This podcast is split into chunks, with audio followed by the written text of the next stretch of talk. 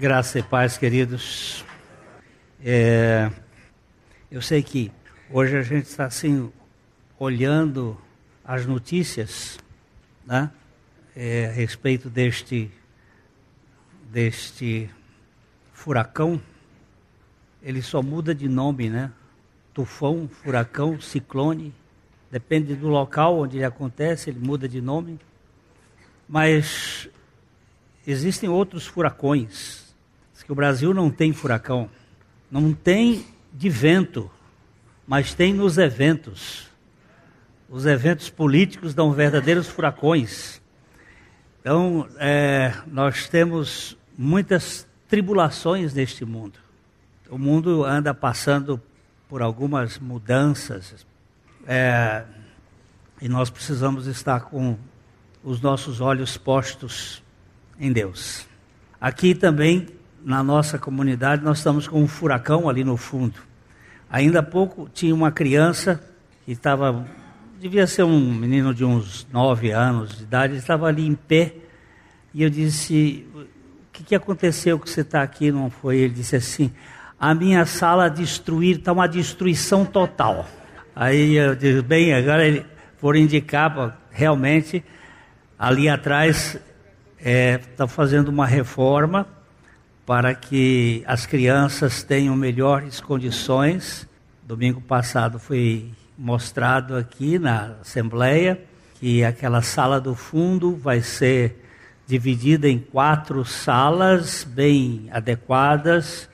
Depois vai se fazer uma reforma aqui para cima para locar melhor as várias etapas da, do trabalho da igreja. Então eu gostaria que vocês estivessem com os seus olhos diante de Deus, pedindo ao Senhor que dentro desse processo de, de reforma, que não tivesse acidente, que não tivesse dificuldades maiores, que a gente, a gente pedindo a Deus para guardar as pessoas que estão trabalhando e que essa construção redunde em glória e honra para o Senhor, para a melhor adequação da nossa comunidade. Este ano, é, comemora-se na história da igreja os 500 anos da reforma.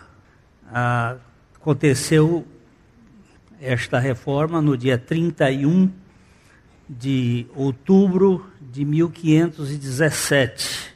Lá em Wittenberg, na Alemanha, Lutero colocou as suas 95 teses para reconsiderar algumas, alguns assuntos que haviam se perdido na história da igreja.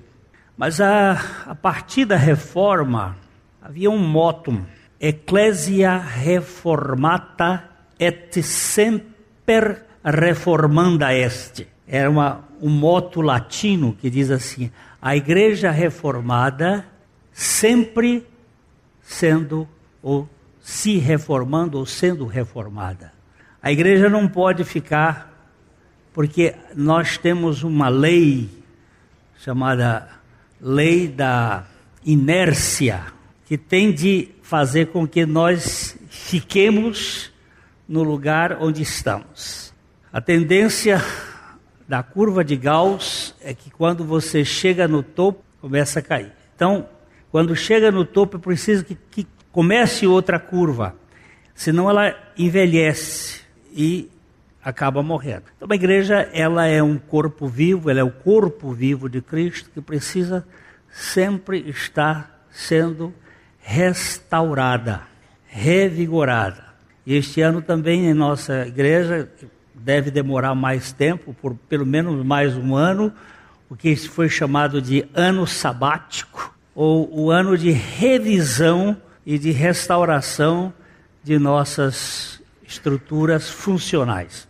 E nós estamos aí orando ao Senhor para que Ele nos dê rumo, nos dê a condição de andarmos adequadamente como igreja, igreja povo, igreja corpo, não simplesmente igreja organização, mas igreja organismo, é, onde cada um faz parte.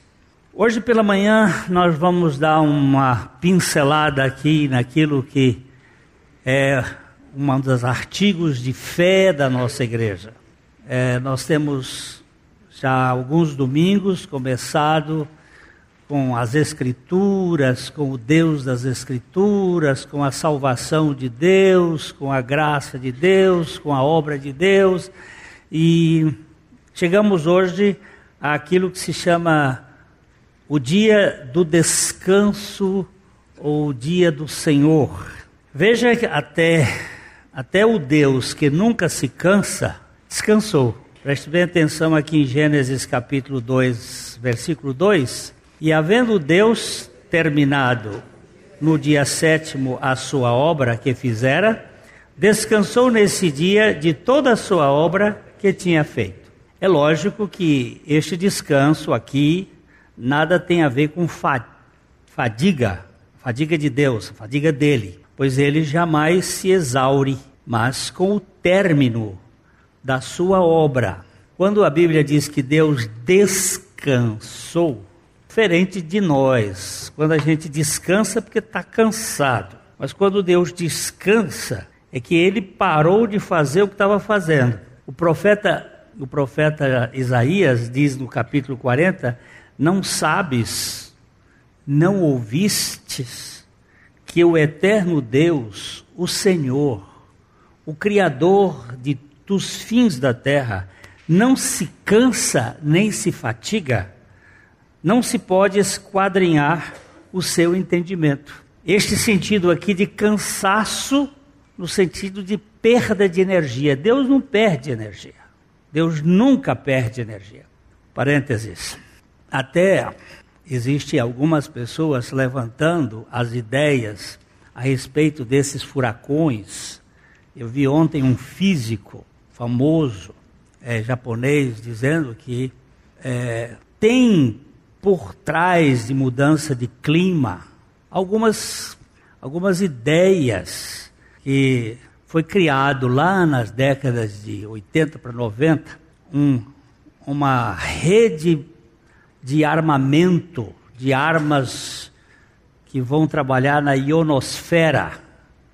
Eles chamam de HARP, né, e que pode fazer aquilo que o, seu micro-ondas faz em casa. Você bota água lá no, dentro do micro-ondas, né, o leite, liga o botãozinho e aquece.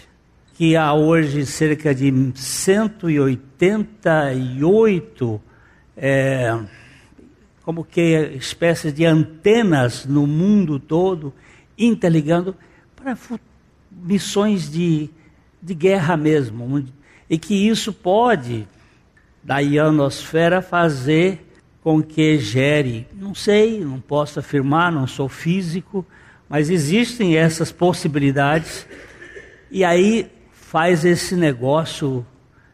Eles estão dizendo que para trás mente não se tem nenhuma registro de tufões nestas dimensões que nós temos tido de 92 para cá, a coisa tem sido assim mais alarmante.